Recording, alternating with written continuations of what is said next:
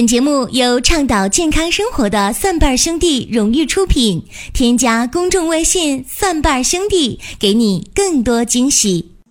欢迎大家继续的关注中医小白的入门神必备中医入门。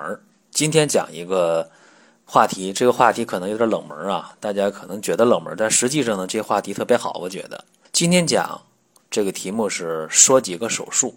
一谈到手术，大家觉得这个话题应该是在老中医说当中讲啊，觉得这个事儿可能是谈一些医药新鲜热点。其实我讲的这几个手术呢，恰恰是中医的手术啊。那可能一讲到中医的手术，大家就嘴张的特别大啊，嘴都合不上，觉得这个话题特别的悬疑。中医怎么还有手术啊？其实中医的手术呢，不但有。啊，而且中医的手术开展还特别早，呃，为什么我今天要讲这几个中医的手术？讲在中医的几个不同的历史时期，几个有代表性的手术，为什么要讲？就是因为我最近接触一些年轻的医生，呃，他们工作时间不太久，或者是一些呃学西医的一些这个年轻医师，啊，他们对这个中医认识特别的不够，啊，所以触动我今天呢想讲这样一期节目。而且这节目究竟讲不讲？之前呢，呃，我还考虑了好一会儿。后来呢，我觉得还是有必要讲，因为大家对这个中医的印象基本上就是望闻问切啊，说你中医也就是会把把脉、看看舌头，然后呢开点中药喝，大不了扎个针灸，或者说中医还可以来一些什么这个啊，这骨折了一些这手法复位，大不了中医你就会这些东西了，就是大家。对这个中医的一个特别特别片面的认识，为啥这么讲呢？因为中医的历史呢，它和中华民族啊，呃，整个的繁衍生息有直接的关系。西方医学是在鸦片战争之后，一八四零年以后，呃，传入我国，所以这西方医学也叫近代医学或者现代医学，它的时间是比较短的。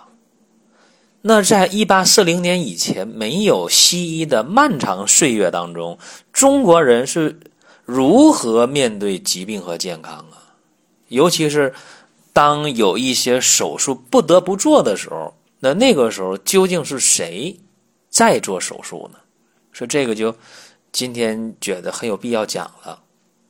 其实有一些西医啊，或者我们普通的人对中医不了解，应该是没有读一本书。呃，这本书叫《中国医学史》，呃，这本书大家，我觉得太有必要看一看了。啊，当你看了《中国医学史》以后，你就知道中医药历史源远流长，而且中医的历史啊不仅悠久，关键是有很多的内容啊会让你大吃一惊。那有人会说，你这个这个中医啊，你究竟有啥手术？你就说出来吧。啊，让我们听一听。那我们先从最古老的开颅手术说起。呃，我第一次接触这开颅手术，呃，是我刚上初一的时候。啊，我家的一个邻居啊，呃，我叫杨叔，他和人打架。啊，这杨叔属于什么人呢？就是一听说有打架的，那就乐得不得了，一定去围观。而且这本人呢，也是特别。呃，骁勇啊，在我们那一片儿，那这个打架有名了。他一个月打两回架很正常。然后有一回我上初一的时候，一回家，我听说这个这个杨叔被人打了啊。然后我又听我妈妈说头都打瘪了。我特别不相信啊，我觉得这个这么骁勇的一个人不可能被人打啊，更不可能把这个头打瘪了。果不其然啊，这个。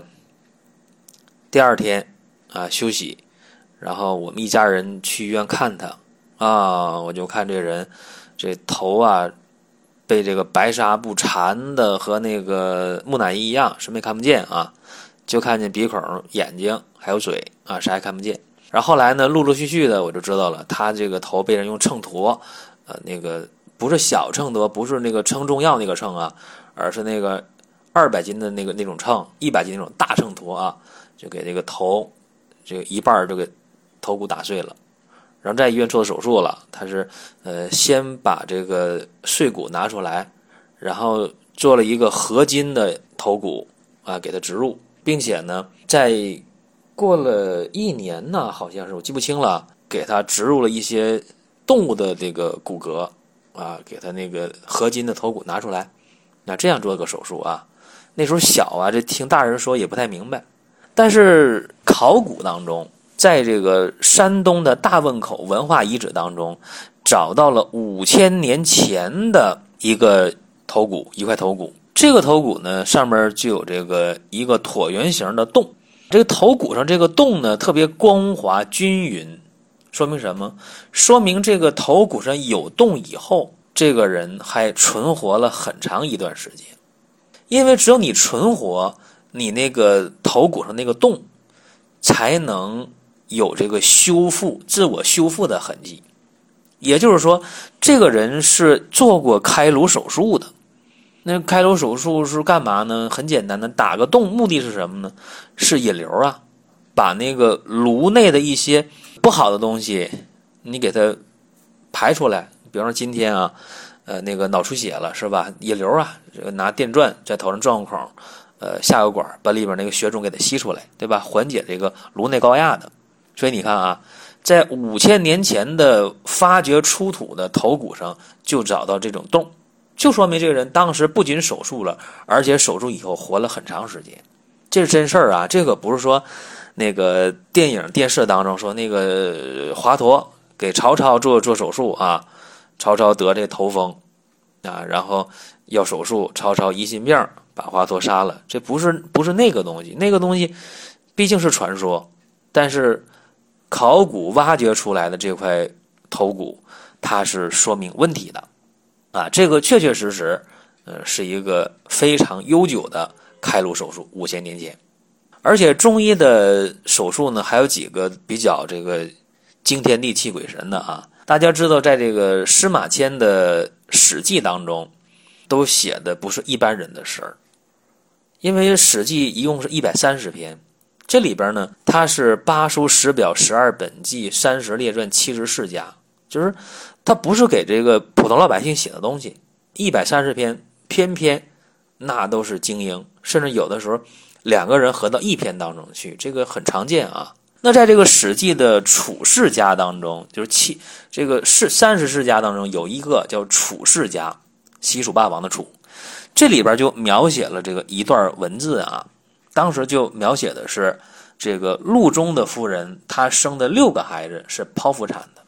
你看，这个《史记》是嗯非常非常严谨的。大家知道，说这个司马迁写《史记》，呃，今天我们看这本书都当正事用。啊，都能当做佐证，就是说这个书里东西，我们认为都是真的啊，这个不是我一个人说的啊。所以这个司马迁的《史记》当中就有这个剖腹产的记录，而且在南北朝的时候，南朝呃另一个书一本书当中叫《史记集解》当中也有剖腹产的记录，这是在公元二百二十四年啊，距离今天呢就是快快两千年了，现在是二零一六年啊，公元二二四年。那个时候呢，呃，魏文帝曹丕，当时他当皇帝，然后这个鲁南人屈庸的妻子这个生孩子，怎么描述的呢？从右割下，水府上出，就是说呢，剖腹产啊，这个你看啊，这个两本史书啊都有这样的记录，所以说这个中国人中医去给人做这个手术。不是说不行，而是失传，真的失传了。其实到了这个隋朝的时候，在这个《诸病源候论》这本书当中，起码记录了两个手术啊，两个手术，其中一个啊就是肠吻合术，在《诸病源候论》的《金疮肠钝喉》这篇当中就写过，呃，说什么呢？说这个肠子呀，要是看见两个头了。哎，你就可以给它缝上。要是说这个看见一个头都缝不了，哎，这个就是对这个外伤导致的肠断裂，它有一个吻合术。甚至这里边更巧的是写这个肠吻合术呢，它的这个缝线手法怎么写的呢？是做这个八字形缝合法，就是那个我们拿手机啊里边带那个电子罗盘的，有的时候你想测一下你在这个位置的这个经纬度或者是高度的话，它可能就被这个磁场影响，让你拿手机你就这个晃一个八字形的晃两圈这上面这个指针就恢复了。就是这个八字形的缝合法，在今天它也是一个西医主流的缝合法，但是在隋朝的时候啊，这个《诸病源论》当中就已经有这个记载了。这个是长吻合术。《诸病源论》当中呢还记载了另一个开放性的粉碎性的骨折的一个手术方法。但是它的记录方法大概是什么样呢？就是先清创，对吧？你不是这个开放性的吗？先清创，清创剔除碎骨，呃，再进行复位，然后再缝合。你看，所以这个中医啊，这个手术就随便的给大家就找出来四个具有代表性的。所以有的时候呢，大家看一些书啊，它不是没有好处啊。你看这个《诸病源候论》这本书呢，里边就有两个手术的记载。然后看这个《史记》呢，司马迁还有一个手术的记载。当然，你看这个，呃，一些科考的片子啊，一些纪录片啊，就看这个大汶口文化遗址挖掘当中，你就能看到一个开颅术的这么一个记载。其实讲这么多，大家说那拿啥缝合的？我告诉大家，缝合非常简单，不是像今天用这种的羊肠线呐，或者可以吸收的一些这个复合线。其实中医的最早的缝合，缝气管的时候啊，在这个明朝的时候，还有这个气管缝合术，呃，包括这个。有这个断肢手掉了缝合术，怎么缝的呢？用那个桑白皮作为缝线啊，进行缝合。所以你这个外科手术离不开针，离不开线。当然还有一个就是离不开麻药，是吧？因为这麻药必须要说。大家对这个麻药的认识，往往就局限在华佗给曹操要用麻沸散啊去麻醉，那曹操就把他给干掉了。华佗呢留下一本书，叫这个《青囊经》啊，有有这个说法的，呃，失传了等等啊。其实这个手术肯定是离不开麻药，这个呃毋庸置疑。不是每个人都像这个关二爷啊那等气魄啊那等勇气啊，这边呢刮骨疗毒，谈笑风生，这个一般人根本做不到啊。疼能疼死，吓能吓死，所以这个麻药是必须得用的。那么麻药究竟是什么时候才有的啊？大家就特别的好奇，甚至有人觉得这个麻药是不是就是蒙汗药？这个蒙汗药吧，蒙汗药是呃韦小宝啊韦爵爷的专利啊。这个韦小宝有蒙汗药，有匕首，还有银票三大法宝。但是中医呢？在做手术的时候用这个麻药啊，不是今天的说吸这种吸入式的这种麻药，或者是那个注射这种麻药，不是中医的麻药呢，它是中草药为原料，这个是非常非常确定的。那么在最早的记录当中啊，有成方记录的，应该说在唐朝的时候就比较全面了。唐朝的时候呢，就要提到这个孙真人啊，孙思邈。孙思邈在《备急千金药方》当中，他就有这个用大麻做麻药的这个记录。你想，这大麻，大麻那做麻药那肯定可以，我觉得可以啊，因为大麻本来就是毒品，对吧？在唐代啊，还有一本书当中啊，也有这个麻药的记载，就是《仙寿礼伤续断秘方》当中，呃，也写到了这个麻药。用这个草乌，其实一觉得用草乌的话呢，用这个乳香没药，你就知道用血竭，呃，这些成分来讲，它应该有麻醉作用。本来这个草乌就是有毒嘛，就麻醉作用。这是在唐朝就有这个很明确记载了啊，麻药的成分是什么，怎么去做，怎么去用，这这都有记载。后人我估计情况也很少有人去试这些东西啊，因为中医呢，毕竟还是以这个内科见长。伤科或者外科呢，在今天中医基本上就剩下一个中医的骨科，还有一个中医的肛肠科，还在用传统方法来手术。呃，其他的中医的手术呢，应该说都被西化了。这是在唐朝的时候。那么在宋朝的时候呢，有一本书叫这个《扁鹊新书》，这书不是扁鹊写的啊，是这个窦柴写的。这书里面呢就有这个服麻醉药，叫这个睡圣散。啊，这是用这个曼陀罗花，也叫洋金花，呃，还有这个大麻作为麻药。其实一想，这完全具备麻醉的这个能力啊。呃，我上学的时候有个同学就是这个误食了这个洋金花，结果好不容易抢救过来，非常非常危险啊。所以我觉得这个大麻加上洋金花能麻醉，这个肯定能，只不过这个量不好掌握，现代人呃也不敢去试验啊，因为这东西需要这个做大量实验。这是在宋朝。到了元朝和清朝的时候，呃，麻药其实应该说描写的更细了。你看这个元朝啊，元朝的这个适宜德效方当中啊，也有这个草乌散。你看用草乌、用川乌、用这些乌头类的做麻药，我觉得本身思路就靠谱。呃，还有就是在这个李时珍的《本草纲目》，这到明朝了，这里边还有麻药的一些配方，还是用这曼陀罗花和火麻花，所以这个东西基本上没离开这几味药。等到这个清朝的。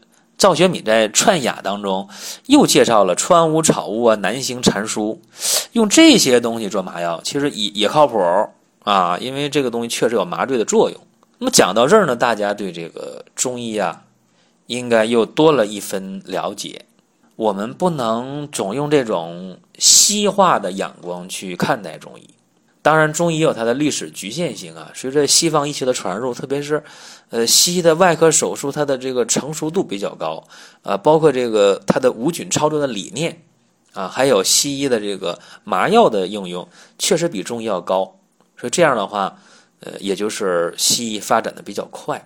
但是你绝不能说中医没有手术。今天，呃，中医肛肠科、中医骨科的手术还是很有特点的。再有一点呢，我希望各位有时间呢，呃，读一下。中国医学史这本书，呃，这本书你要通读下来的话，用不了多长时间，呃，通读下来的话有两三个钟头够了，然后你就会，呃，对整个中国医学的发展有一个，呃，大体脉络上的这么一个了解，啊，你就不会这一张嘴说话，呃，就出现一些露怯的地方啊，是这个说话言之无物啊，那样的话就确实，呃，有点儿。丢咱们华夏，呃，民族的脸，或者丢这个龙的传人的脸，因为你你没弄懂啊，你就盲目的去，呃，向西看，这个是很可悲的。是今天讲的中医入门全部的内容。当然，也欢迎大家同时关注我另两档节目，一个是求医不折腾的寻宝国医，再有一个就是点评医药新鲜热点的老中医说。同时，也欢迎大家能够关注收听。林哥主讲的《奇葩养生说》在各大网络平台啊，各大网络收音机可以搜索《奇葩养生说》。好，咱们今天就讲这么多，下期节目再会。六点起床，七点坐上公交车，八点打卡上班，十二点吃午饭，五点打卡下班，七点吃晚饭，十点上床睡觉。每天周而复始的生活，按部就班的工作，一潭死水，毫无激情澎湃。话题逐渐从美食、游戏、爱情，变成房子、汽车，不再乱买东西。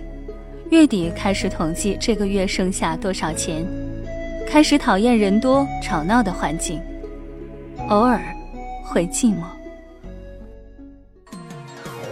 新鲜的生活，新鲜的选择。等了一年的有机鲜人参又来了，无肥、无硫熏、无污染，纯长白山土生的鲜补品，良心品质，放心功效，送礼自吃都 OK 哦。实景照片、功效和用法，请参阅生活馆内鲜人参详情。更多福利，更多优惠，尽在微信公众号“蒜瓣兄弟”。更多福利，更多优惠。尽在微信公众号“蒜瓣兄弟”。